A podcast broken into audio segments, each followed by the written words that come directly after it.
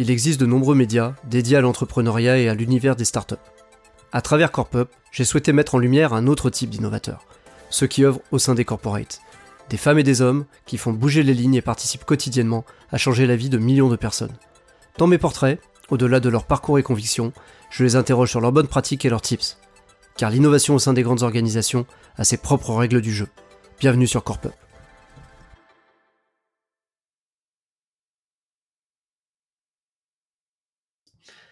Bonjour Fabien, comment ça va? Salut Jean-Philippe, ça va très bien et toi?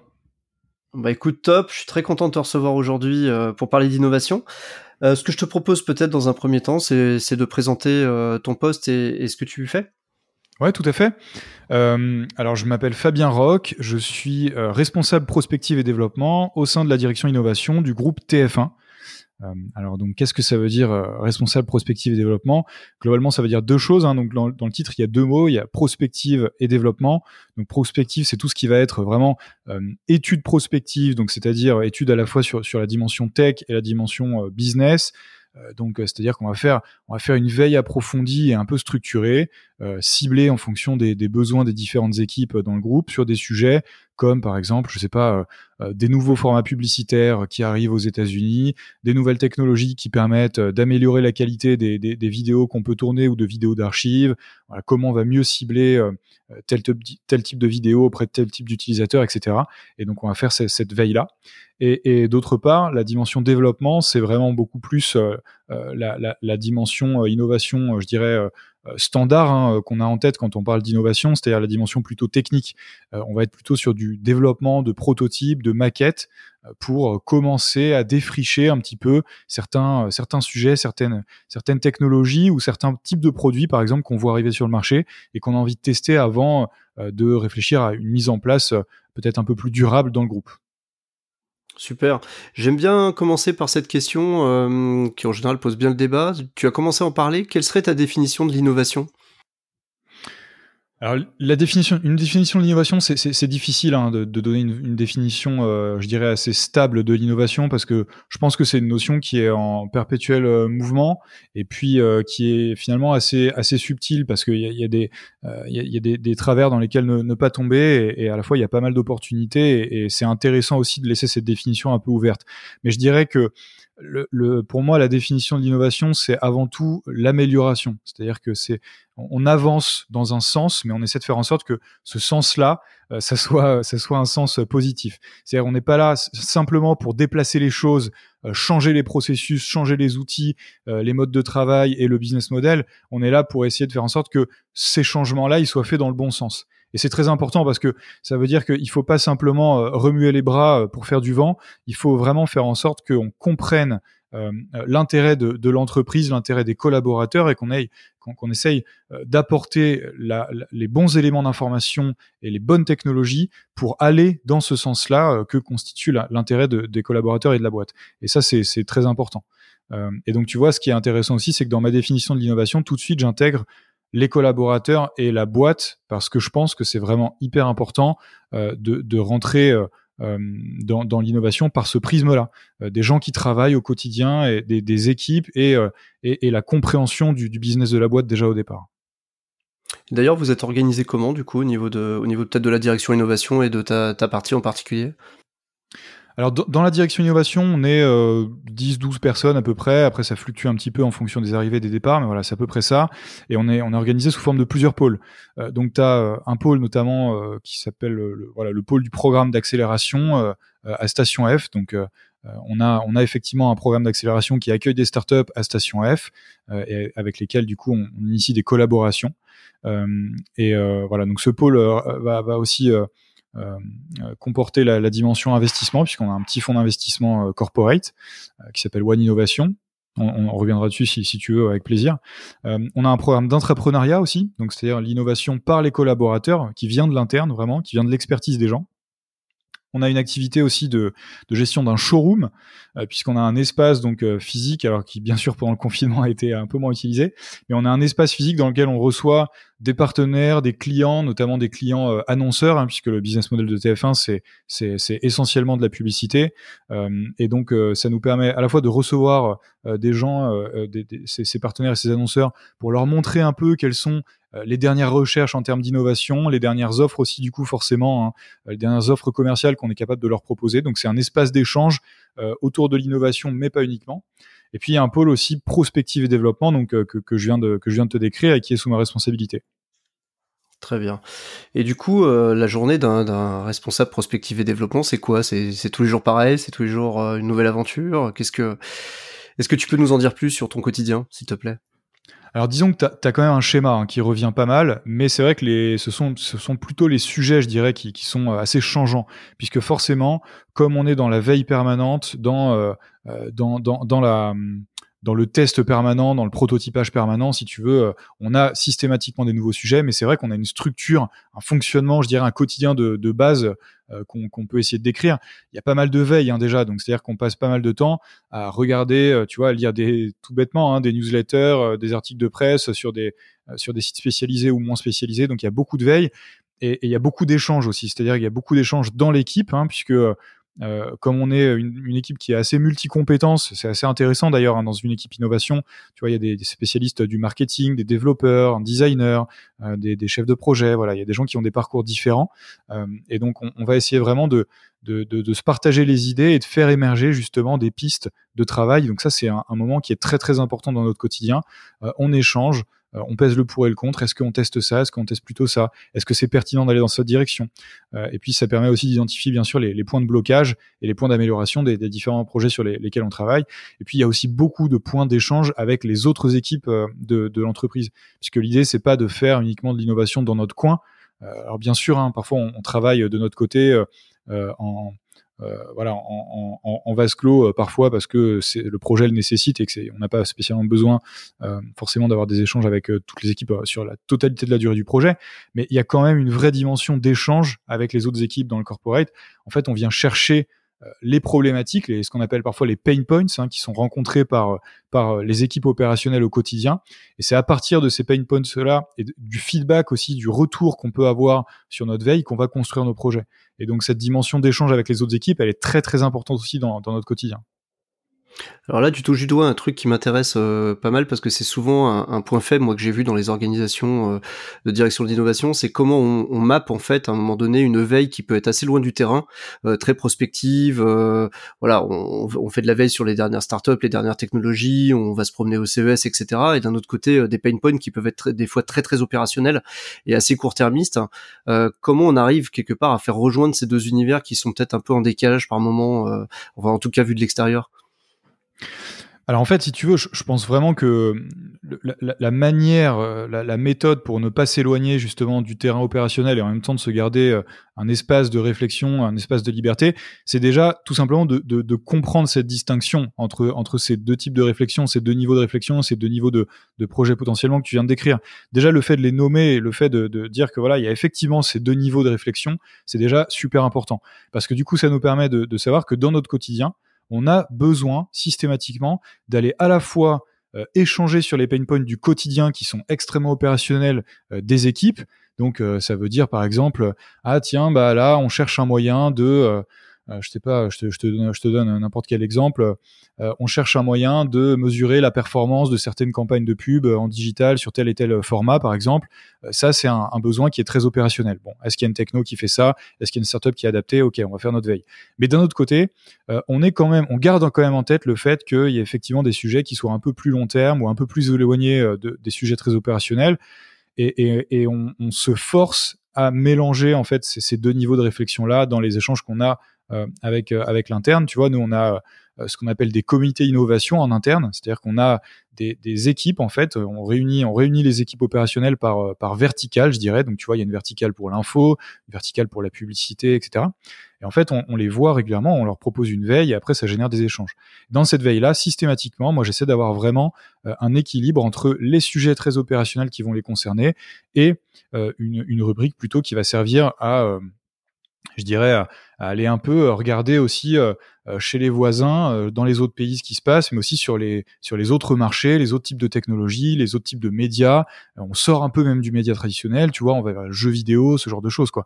La réalité virtuelle et, on ouvre vraiment en fait les chakras parce que ça peut permettre bah, parfois des, des, des, ponts avec nos activités, ça peut nous permettre de, de, de, de voilà, d'avoir une certaine réflexion aussi sur nos propres activités, la manière dont on travaille nous-mêmes déjà. Et d'ailleurs, le programme d'entrepreneuriat aujourd'hui, il est ouvert envers ces deux types d'innovation, ou il est plutôt tourné, euh, comme souvent, vers, euh, on va dire, vers la transformation des métiers, des processus, etc on est plutôt, euh, on est plutôt sur de l'innovation opérationnelle, hein, je dirais, sur sur le programme d'entrepreneuriat. C'est, je, pense que c'est, c'est comment dire, c'est quelque chose qui est, qui est venu aussi assez naturellement. C'est-à-dire que à partir du moment où, enfin, le concept même de l'entrepreneuriat, si tu veux, je, je, pense qu'il est, enfin, moi, il me paraît très opérationnel déjà dès le départ. C'est-à-dire que, en fait, l'idée, c'est quand même d'avoir une innovation qui vienne des collaborateurs et, la philosophie derrière, c'est que cette innovation, pourquoi est-ce qu'elle vient du collaborateur? Parce que c'est lui qui a l'expertise métier et qui a le contact avec le terrain. Et donc assez naturellement, euh, le, projet d'entrepreneuriat, il va, il va être un projet de, euh, de terrain et relativement opérationnel puisque ça vient d'un constat qui vient du terrain. Et donc c'est quelque chose d'assez naturel. Euh, après, il me semble pas, enfin, c'est pas moi hein, personnellement qui gère ce programme-là, mais il me semble pas que ce soit quelque chose euh, d'extrêmement fermé à, des réflexions un peu plus euh, long terme. Mais c'est vrai que c'est plutôt une philosophie de l'innovation de terrain qui répond à une problématique qui a été observée par le collaborateur et avec un collaborateur qui va avoir l'expertise et la vision qui va permettre de répondre à ce problème-là qu'il a observé sur le terrain. Non, mais si je pose la question, c'est que c'est vrai que souvent l'intrapreneuriat, quand tu as, quand as des directions d'innovation qui sont un peu euh, découplées, on va dire, entre une innovation plutôt de disruption avec euh, un startup studio, un CVC, euh, des choses qui sont plutôt, on va dire, tournées vers l'univers des startups, et de l'autre côté une innovation plutôt participative, incrémentale, etc. Souvent l'intrapreneuriat est plutôt dans cette partie-là. Donc, pour moi, c'est une forme de logique, mais c'est vrai qu'il y a, y a eu, y a eu des discours à des moments donnés qui, poussaient l'intrapreneuriat comme un élément de disruption. J'y crois de moins en moins en fait, hein, mais bon, c'était pour discuter. Je crois qu'il y a, il y a quelque chose qui peut être intéressant aussi, c'est du coup dans la partie prospective qui est plus euh, effectivement ta partie. Est-ce que du coup vous travaillez à partir d'une stratégie d'innovation, c'est-à-dire que dans l'exercice de planification stratégique au niveau du groupe, est-ce que vous identifiez euh, de manière formelle des, terrains d'exploration ou est-ce que c'est totalement ouvert ou est-ce que c'est inversé, c'est-à-dire que c'est plutôt vous qui nourrissez la stratégie Comment ça se passe?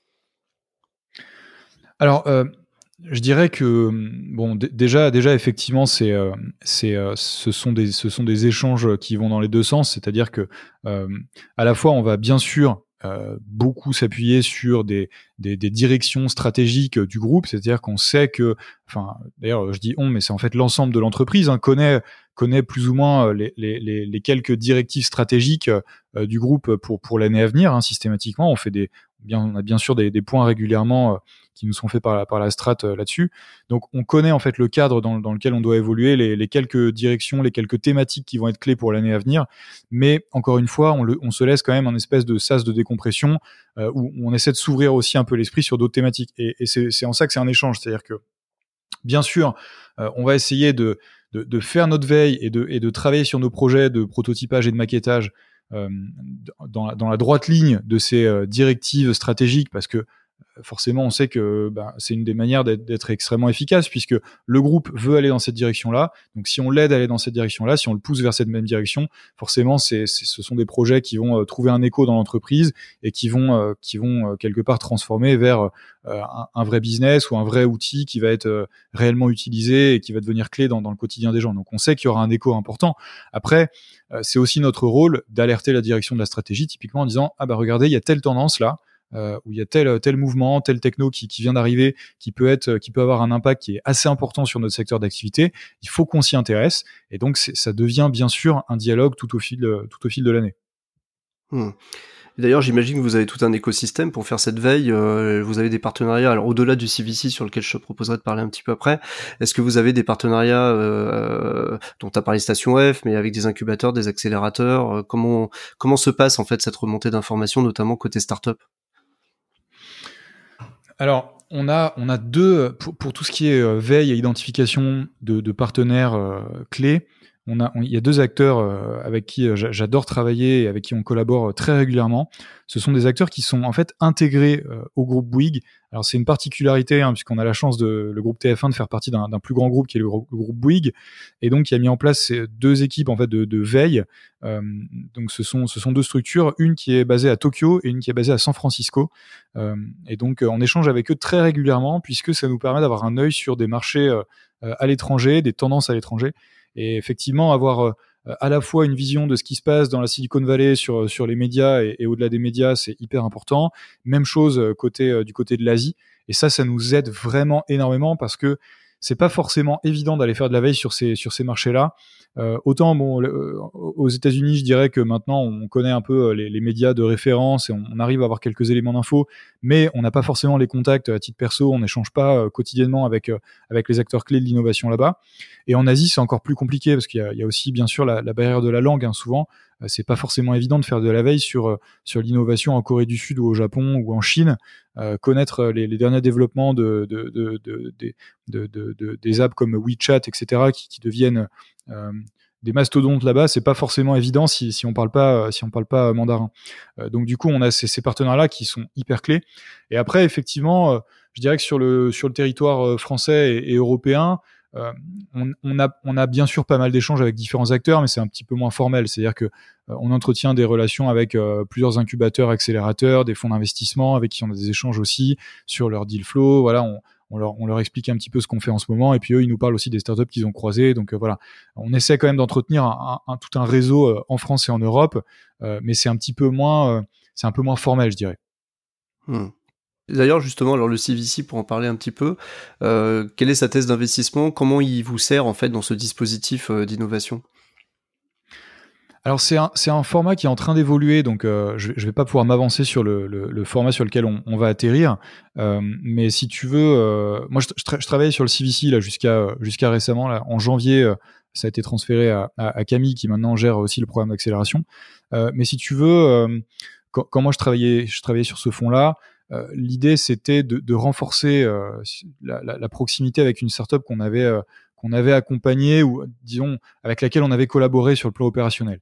Donc c'était systématiquement des boîtes avec lesquelles on avait travaillé sur sur des projets concrets. Euh, c'était souvent des entreprises d'ailleurs qui avaient participé au programme d'accélération. Donc c'est des entreprises qu'on connaissait bien et en fait, il y avait, ce constat-là qui était que bah, finalement, euh, quand elle sortait du programme, on continuait à, travailler avec elle sur le plan opérationnel si ça avait bien fonctionné. On avait, euh, tu vois, on passait du, mode euh, preuve de concept à un mode plutôt client, client presta. Mais en fait, finalement, ce, ce mode-là de client presta, il nous satisfaisait pas tellement parce qu'on perdait le lien un peu plus, un peu plus personnel, je dirais, avec les fondateurs de la boîte, avec avec tous leurs partenaires, etc. Et c'était un problème parce que en fait, au-delà de la collaboration opérationnelle, qui, bien sûr a un intérêt euh, en, elle-même, ce qui nous intéressait aussi, c'était les échanges au quotidien, c'était l'apprentissage.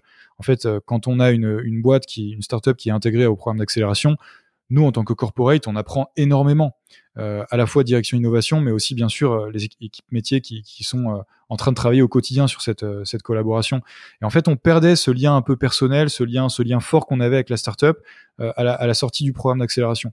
Et donc, en fait, je pense que la, la réflexion euh, qui, qui, a mené à la création du CVC, c'était notamment celle-ci, c'était comment est-ce qu'on crée un lien durable pour apprendre chacun, c'est-à-dire pour permettre à la startup de continuer à apprendre euh, de, de, leurs clients, de leurs partenaires, hein, que, qui était le groupe TF1, parce que souvent c'est des startups qui travaillent dans, dans le monde de l'audiovisuel, donc elles ont besoin aussi d'avoir cette connaissance-là euh, du corporate, de, du fonctionnement du corporate et de ses enjeux. Et nous, on avait besoin de continuer à en apprendre beaucoup sur euh, sur, euh, bah, sur des technos qu'on maîtrisait pas forcément ou des nouveaux marchés qu'on maîtrisait pas forcément. Et, c'est une manière aussi de les accompagner, de les aider financièrement. Euh, ça, ça, permet de continuer à les aider financièrement, mais aussi opérationnellement. C'est-à-dire que la plupart du temps, on a quand même une place euh, au board, donc on, peut on peut voilà les accompagner. Si une problématique qui est remontée, on peut leur proposer des contacts, des mises en relation, de l'accompagnement opérationnel, etc. Donc en fait, c'est ce lien fort qui finalement est un lien de gagnant-gagnant qu'on voulait vraiment euh, qu'on voulait vraiment garder avec la startup et ça ça passait enfin c'était une bonne manière selon nous de, de passer par par l'investissement pour faire ça. Ouais, une logique de prolongement de la relation et puis de, de, suivi comme ça dans le, dans le temps. Euh, J'avais une question d'ailleurs, euh, j'imagine que bon, comme vous travaillez euh, souvent avec des startups, moi j'aime bien aussi donner des, des conseils aux startups qui nous écoutent. en tant que corporate, c'est quoi les principaux freins aujourd'hui du travail d'une startup avec un corporate et, et quels conseils tu pourrais donner à une startup qui veut travailler avec toi demain quoi?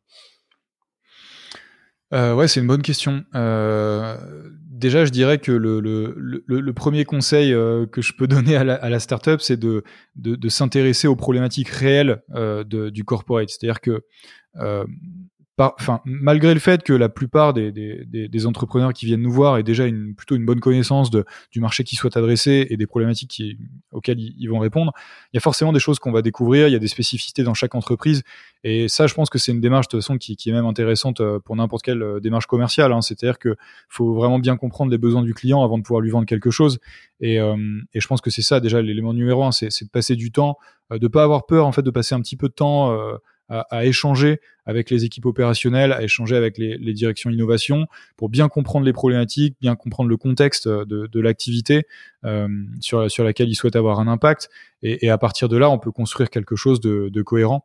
Euh, voilà, ça c'est un élément qui est important, mais je veux dire c'est un élément euh, c'est un élément qui est important pour n'importe quelle collaboration entre deux entreprises, je dirais. Euh, et, et c'est pas, c'est pas, c'est pas, c'est pas spécialement euh, propre aux startups.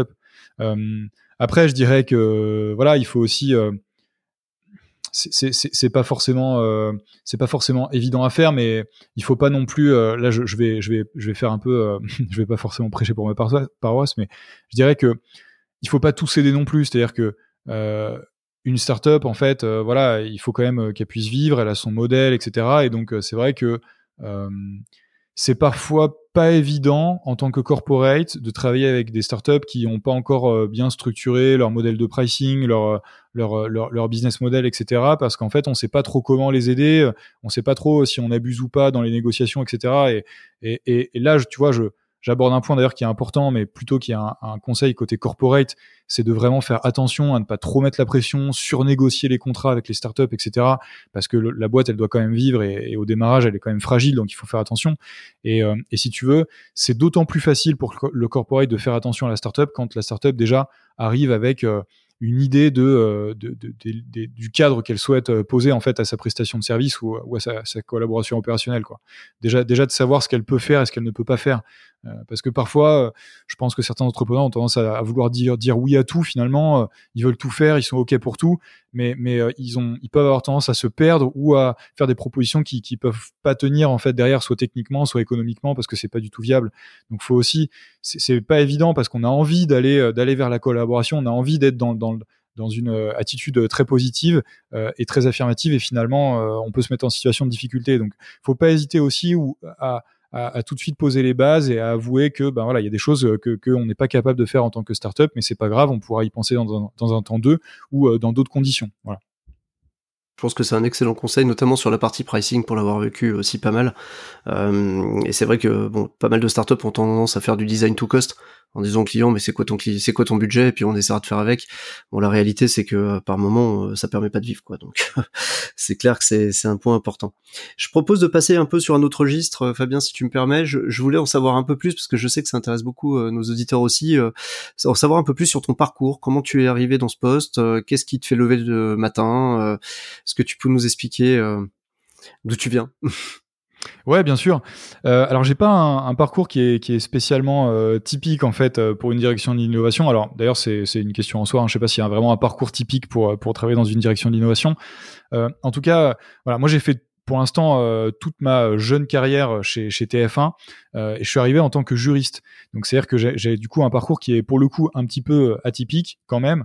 Euh, donc j'ai démarré en tant que juriste, donc j'étais juriste spécialisé dans, dans les nouvelles technologies et les, et les nouveaux médias. Donc j'ai beaucoup bossé sur des sujets qui finalement sont des sujets maintenant que je retrouve euh, à l'innovation, mais mais plutôt sous, sur, sur la dimension juridique. Euh, et donc voilà, j'ai enchaîné, j'ai fait quelques contrats, je suis arrivé en alternance, ensuite j'ai fait un CDD, etc. Et à un moment donné, en fait, il y a eu euh, un mouvement dans l'équipe innovation, donc euh, qui a consisté à, créer un, pôle qui était un peu plus orienté business, je dirais, pour, pour compléter la dimension plutôt technique euh, dans, dans, la direction innovation. Et à ce moment-là, on m'a proposé de rejoindre l'équipe parce que l'idée, c'était de créer une équipe euh, pluridisciplinaire au maximum et donc d'avoir différents, différents backgrounds, différents passés, en fait, chez, chez les, les personnes qui allaient constituer cette équipe-là pour pouvoir fonctionner de manière relativement autonome. Donc c'est-à-dire que et, je pense que c'était d'ailleurs plutôt une bonne stratégie parce que ça permet vraiment euh, d'avancer euh, euh, sans avoir besoin d'avoir recours systématiquement à de l'extérieur. Alors bien sûr, on s'interdit pas de, de, travailler avec des prestataires ou de demander de l'aide à des équipes en, interne, bien sûr, mais c'est vrai que ça aide quand même quand au départ on a des compétences assez variées parce qu'on est amené à travailler sur des sujets et sur des, des, dimensions de nos, projets qui sont assez variés. Euh, tu vois, c'est-à-dire que à cette époque-là, dans l'équipe innovation, on a travaillé sur euh, sur euh, sur euh, le lancement d'activités, tu vois, des, des John une John Venture par exemple. Je pense à, Studio 71 qui est un, un, réseau d'influenceurs qui maintenant donc est Studio 71 France, qui est une activité qui fait partie du groupe TF1 et qui, qui, a, été lancé en France. Ça au départ, tu vois, ça a été un deal avec Studio 71, la maison mère qui est en Allemagne, qui a été montée par ProSieben. Et donc t'étais plus dans, t'étais quasiment dans du M&A, tu vois. Il y avait une dimension vraiment euh, bah, juridique corporate en fait qu'il fallait gérer en plus de la dimension business, étudier euh, comment, enfin comment aller vivre vivre ce projet-là. Tu vois, il y avait un, business plan à faire, mais il y avait une dimension aussi un peu juridique. Et là, pour le coup, tu vois, ça a servi que j'ai mes compétences juridiques pour analyser euh, la pertinence du deal et quelques détails autour du deal. Tu vois, en, soutien aussi bien sûr des équipes euh, juridiques qui faisaient ça à temps plein chez nous. Tu vois, ça c'est un des exemples. Et, comme je le disais, dans l'équipe en fait, on est euh, on est plusieurs à avoir des parcours vraiment très très différents et c'est extrêmement constructif dans l'équipe. Donc moi j'ai commencé comme ça et avec cette opportunité là que que j'ai euh, que j'ai voulu saisir de rejoindre l'équipe innovation. Et c'est vrai que maintenant autant c'est vrai que mes compétences juridiques elles me servent. Autant bah, c'est vrai que j'ai beaucoup appris sur le tas parce que en fait l'innovation c'est aussi ça, c'est-à-dire que il, faut avoir une vision qui, soit assez euh, euh, assez globale en fait sur les projets. C'est-à-dire que moi je suis pas développeur hein, typiquement, mais mais sur la dimension technique, je, commence à avoir une vision quand même euh, assez assez précise des contraintes euh, qui sont liées à certains, certains, certaines technologies, à certains types de développement. Je commence à voir un peu les, voilà quand même les, grands jalons du développement d'un projet informatique. Et en même temps, bah, j'ai un peu des notions de marketing, j'ai un peu des notions de voilà de direction d'un produit, de conception d'un produit, euh, de d'expérience utilisateur. Euh, il y a une dimension business, euh, il y a une dimension voilà. Il y a, finalement c'est assez large quelque part. Un projet d'innovation, bah, ça se rapproche parfois d'un projet d'entrepreneuriat, c'est-à-dire que on part d'une on part d'un pain point, on part d'un problème qu'on doit résoudre et finalement c'est à nous en autonomie, d'aller chercher euh, le partenaire, euh, la bonne tech, d'aller identifier un peu la, forme du produit, le concevoir. Et donc voilà, c'est pour ça aussi que dans mon équipe, il y a un designer, il y a un développeur, et puis qu'après je peux aller chercher plein de ressources en interne dans l'entreprise pour pour aller voilà jusqu'à jusqu'au seuil, je dirais, du déploiement opérationnel du, du projet. Mais, mais c'est vrai que c'est beaucoup de choses qu'on apprend sur le tas parce qu'on a besoin d'avoir cette dimension très globale sur les, sur les projets. Et donc, tu as des gens dans les équipes innovation qui ont un, plutôt un, parcours d'ingénieur, plutôt un parcours technique, plutôt euh, parfois un parcours euh, marketing. Voilà, c'est assez varié finalement. Et c'est cette diversité-là qui fait la force des équipes innovation, je pense. C'est un très bon point. Bon après, j'ai envie de dire, au-delà de, la, de ta formation initiale et, peut-être de tes débuts, il y a quand même une forme de curiosité euh, euh, de ta part envers, envers cet univers-là, envers les technologies. Je crois savoir que tu as un podcast d'ailleurs, euh, anti-brouillard, donc tu peux peut-être me dire un mot. Donc il y a, y a, quand même, il y a quand même quelque chose qui, qui fait que hum, ça t'intéresse, que ça te fait vibrer, etc. Est-ce que ça, ça remonte à longtemps cette, cette passion-là, ou enfin comment ça s'est passé, ou est-ce que tu as découvert sur le tard, enfin. C'est un très bon point euh, que tu mentionnes. Euh, la, la notion de curiosité, c'est une notion que, qui, qui m'anime vraiment au quotidien et à laquelle je tiens euh, particulièrement. tu vois, c'est un des points d'ailleurs que, que j'essaie de vérifier vraiment au maximum quand, quand je fais passer des entretiens d'embauche, par exemple, pour des, des, personnes qui vont rejoindre l'équipe. Pour moi, c'est vraiment un trait qui est extrêmement important chez, chez, chez les personnes qui vont travailler dans, dans l'innovation parce que parce que finalement c'est comme ça qu'on avance dans une équipe inno et c'est comme ça qu'on résout les problèmes. Euh, et, finalement euh, c'est pas tellement un, un bagage euh, qui, qui est extrêmement formel à, avoir au départ quand on, quand on rejoint une équipe comme ça. C'est plutôt la capacité à aller apprendre. On n'a pas besoin de tout savoir, on a besoin de, d'avoir envie de savoir. Voilà, c'est surtout ça. Quoi. On a besoin d'avoir envie de savoir. Et, effectivement, moi, c'est une, une notion qui m'anime depuis toujours. C'est une curiosité que j'ai depuis toujours, la curiosité pour la tech. voilà, j'ai, grandi dans une famille dans, lequel, dans, dans laquelle voilà, mon, mon, père est très branché nouvelles technologies, mon frère aussi, il est développeur et data scientist maintenant. voilà, donc c'est un, un truc qu'on a aussi dans la famille. Et c'est vrai que depuis toujours, j'ai eu cette passion-là. C'est d'ailleurs pour ça que quand, même quand j'étais juriste, en fait, je me suis orienté très rapidement vers le droit des nouvelles technologies et des nouveaux médias parce que c'était euh, c'était vraiment des thématiques qui m'intéressaient profondément et pour lesquelles je me suis passionné pendant mes études et même pendant mon travail en tant que juriste. Et donc effectivement, à un moment donné, s'est posé la question de comment est-ce que euh, comment est-ce que je vais encore plus loin dans cette passion-là. Et j'ai eu cette envie effectivement de lancer un podcast. Euh, j'ai lancé ça il y a deux ans. C'est un podcast qui s'appelle Anti-brouillard, qui qui, euh, qui, traite des nouvelles technologies. Euh, et effectivement, c'est quelque chose qui me dérangeait pas mal parce que à l'époque, donc c'était il y a deux ans, il y avait, il y avait pas encore vraiment beaucoup de contenu en audio en France. Euh, sur des sujets comme ça, euh, de, je dirais, de deep tech, hein, des, sujets de, de technologie euh, bah, plutôt, plutôt avec un angle plutôt B2B, si tu veux. Il y avait plein de contenus avec des influenceurs qui faisaient un super travail sur des biens plutôt de grande consommation tech. Hein, je pense, tu vois, à toutes les sorties des smartphones. Il y, a, beaucoup de, y a beaucoup de créateurs de contenu sur ces sujets-là. moi, je voulais vraiment rentrer dans des, dans des considérations qui étaient beaucoup plus B2B, beaucoup plus business, où on va se dire, voilà, euh, typiquement, la blockchain, ok, en ce moment, tout le monde en parle dans les médias, mais concrètement, comment ça marche d'une part? Comment est-ce que je peux l'expliquer à des gens qui ne sont pas ingénieurs? Et comment je peux surtout euh, savoir ce que ça va vraiment changer pour euh, le business demain, pour la société demain, qu'est-ce que ça change dans le quotidien des gens et, pour, les entreprises, et comment je peux tirer parti de cette technologie, qu'est-ce qui est intéressant à aller chercher dans cette technologie, euh, si, si, je veux, euh, voilà, si je veux m'en servir dans mon activité ou si je veux monter un business autour de cette technologie-là. Et donc c'était vraiment, ça me démangeait beaucoup de d'avancer sur ces sujets-là, et effectivement le podcast, ça me paraissait plutôt adapté, ça me permettait aussi de, de passer une heure de, de, mon temps à discuter avec des personnes passionnantes euh, dans, dans, plein de dans plein de tech euh, sur plein de tech différentes quoi tu vois euh, et, et, avec des parcours euh, complètement dingues. Tu vois j'ai eu l'occasion d'interviewer une personnalité politique avec Gilles Babinet un philosophe avec Gaspard Koenig et bien sûr plein d'entrepreneurs et plein d'experts dans, dans, des technologies assez variées. Et ça nourrit aussi ma curiosité ça nourrit ma veille personnelle et ça m'aide énormément dans, dans, dans mon travail aussi. C'est c'est vraiment un donnant donnant quoi c'est ce que j'allais te demander, c'est quand même ça se nourrit euh, l'un l'autre, j'ai envie de te dire, avec euh, avec ton job aussi, quoi, j'imagine. Et ça a peut-être aussi aidé à, colorer, on va dire, ton ton profil euh, innovation, peut-être aussi. Ouais, bah c'est vrai que bah, ça aide, ça aide, ça aide sur plein de plans en fait différents. Si tu veux, c'est super vaste en fait. Je trouve que si tu regardes vraiment tous les bénéfices qu'il y a derrière la création d'un podcast comme ça, c'est énorme en fait. C'est-à-dire que finalement, tu, tu, crées un réseau auprès de, de pas mal de, de, personnes euh, importantes dans la tech. Euh, tu, te, tu te forces à faire une veille qui est euh, très régulière parce que bon, moi, je sors quand même un contenu toutes les semaines. Hein. tous les lundis, il y, a, y, a y, y, a un épisode de podcast qui sort. Soit c'est une interview, soit c'est un, un, petit format court d'actualité. Donc, même quand je fais pas d'interview, tu vois, je me, je me mets quand même à faire ma petite veille et à sortir une actu intéressante sur un sujet tech. Donc, ça me force aussi à sortir un peu euh, bah, tous les week-ends en fait euh, voilà je, ressors le, PC et je, fais ma petite veille et je fais ma petite analyse sur un, sujet tech. Donc euh, ça me permet de m'ouvrir l'esprit aussi au-delà de mon secteur des médias qui m'occupe pendant la semaine. Le week-end je m'occupe aussi de thématiques tech qui sont au-delà de, de ce secteur-là et donc ça ça m'aide énormément.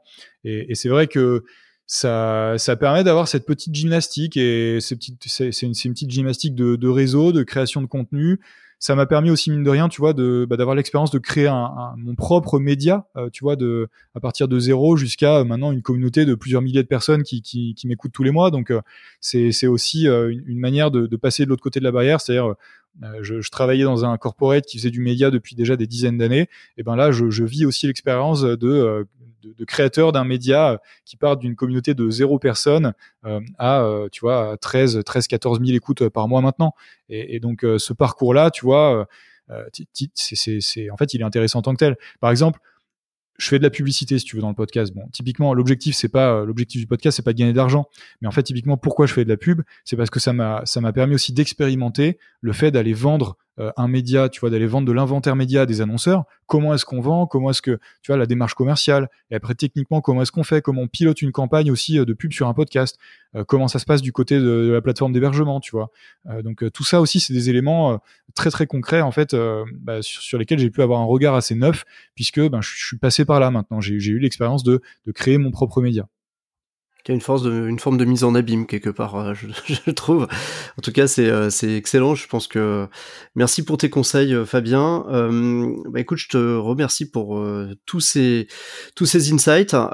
donc pour nos auditeurs, n'hésitez pas à, aller écouter Anti-brouillard. Ça m'a l'air vraiment passionnant en tout cas. Et puis, bah écoute, je, je te je te souhaite une excellente fin de journée.